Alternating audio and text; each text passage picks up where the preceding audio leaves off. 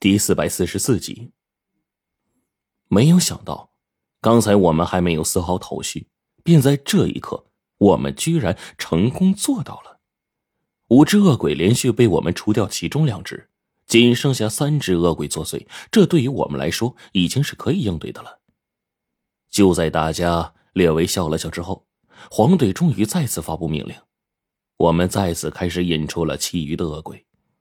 这次故技重施出了些问题，整个过程呢依旧是惊险无比。但是不同以往的是，我们全都没有受伤，并且冰窟窿再度杀掉的一只恶鬼。在连续三次之后，我们一次比一次轻松，一次比一次配合娴熟。第四次结束，五只恶鬼全都被斩杀了，两边用来锁住阵风雨人的石柱已经是密密麻麻，到处都是龟裂的痕迹。而且在这上方的位置，到处都是脓血，恶心而恐怖。骷髅，你再试试看。黄队这时候呢，看着那条羽人被阵封住的身体，然后说道：“好。”冰骷髅答应一声，手举铜针。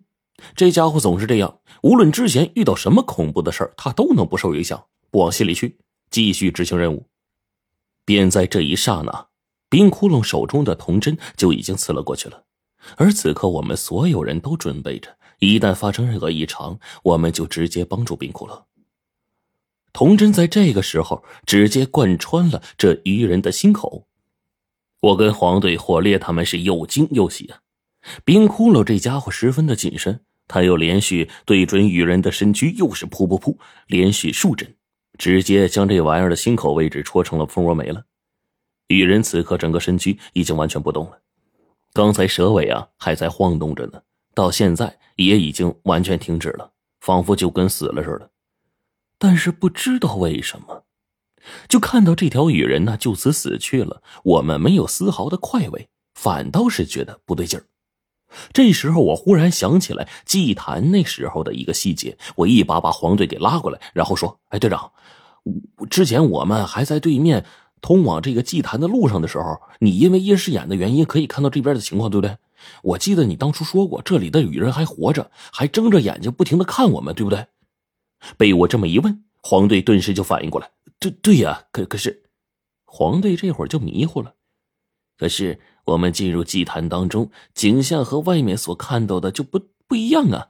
到了这里，雨人反倒是闭着眼睛一动不动。我当时就奇怪。哎，陈子，你说这究竟是怎么回事啊？黄队这时候问我，我也愣了呀，然后用手啊指了一下冰窟窿面前这个羽人，终于想起了哪儿不对劲儿了。我这会儿忍不住就跟冰窟窿说：“哎，窟窿，你仔细看看，这羽人被你给刺穿了这么多次，怎么一滴血都没有啊？”被我这么一问，众人回过神来了。我们刚才都没有注意到这边的情况，但是似乎冰骷髅和贞子奶奶早就看到了这个破绽。他们两个这会儿呢，正盯着这个女人的尸体，不知道在想什么。但是我这会儿眼见着，他们盯着女人看，然后我就把所有的事情呢都联想了一遍。此时的我，只觉得脑子里边轰隆一声，整个人都呆住了。好家伙！这羽人的尸体为什么不流血呢？我在一瞬间终于明白过来，因为这尸体早他妈就死了。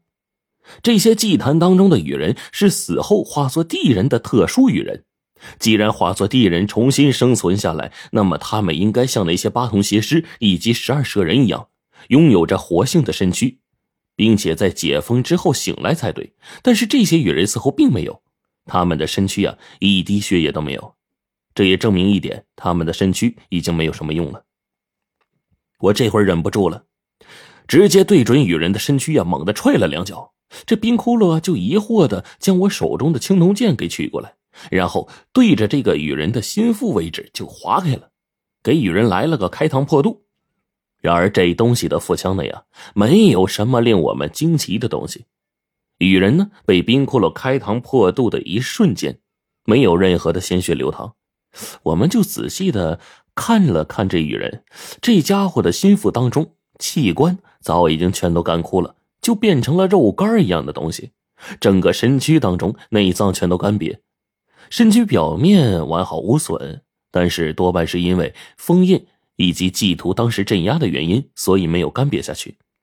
而此刻看到这儿，我们也终于明白了，这阵风着的还只是与人们早已干瘪掉的身体，至于这东西的魂体，似乎早已经不见了踪影了。我们来晚了，这里阵风的只是与人们干瘪的尸体，说白了就是一副臭皮囊。真正的与人灵魂呢，估计早就脱困而出了。倒是黄队，这会儿疑惑的问我说：“陈子，为什么这里的雨人只剩下一个干瘪的身躯呀？但是我们之前见到的八通邪师还有十二蛇人，他们却不像这里的东西这么诡异啊！”我就知道黄队早晚得问这个问题，不由得叹了口气啊，对他说：“哎，咱们下入锁龙台的时候啊。”下方祭图十分的完整，至于在黑冰大峡谷那次封印也是十分完整，而这里的祭图早就被破坏掉了。我猜呀，可能就是因为这里的路人和地人在大战之后损失惨重，导致阵风雨人的时候已经相当无力了，所以实际上不但阵风不住恶鬼，甚至就连雨人都已经阵风不住了，所以呢才会出现现在的情况。此刻冰窟窿呢也同意我这个观点，他思考了一下，然后说。或许是这样的，我们已经不是第一次知道这些地人的诡异之处了。他们可以炼尸，甚至是炼魄。那么，如果这些羽人被阵封在这当中之后，因为封印不牢固，转而将自己的魂魄离体，开始另外的炼魂魄，变换成另外的地人的话，也未可知啊。冰骷髅说到这儿，实际上黄队这家伙已经打开了法眼，想要看清楚这下方的鬼怪。但是这时候四面漆黑，对我们来说还是看不到什么鬼怪的地方，反倒是我们盯着黄队看。黄队这会儿也彻底反应过来，他就明白了，说：“啊，我好像知道了。我们在最开始还没有进入这个祭坛当中的时候，我曾看到过一个睁开眼睛的女人。”可进来之后，我看到的就是这么一具动也不动的尸体。那这是不是说明我从外面看到的那个东西就是他脱困之后的魂体呢？被黄队这么一问，我们当即点头。火烈一下子就拉起黄队：“哎，走走走，我们再去来时候路上啊，再走走又走一遍，你再看一遍。呃，现在呢，你你你要还能看到那个魂体的话，说明我们猜想是正确的。”火烈说完，跟着黄队也就往外面跑。反倒是剩下我们几个在这儿，一脸的不可思议。小朱雀这时候率先飞过来，落在我怀里。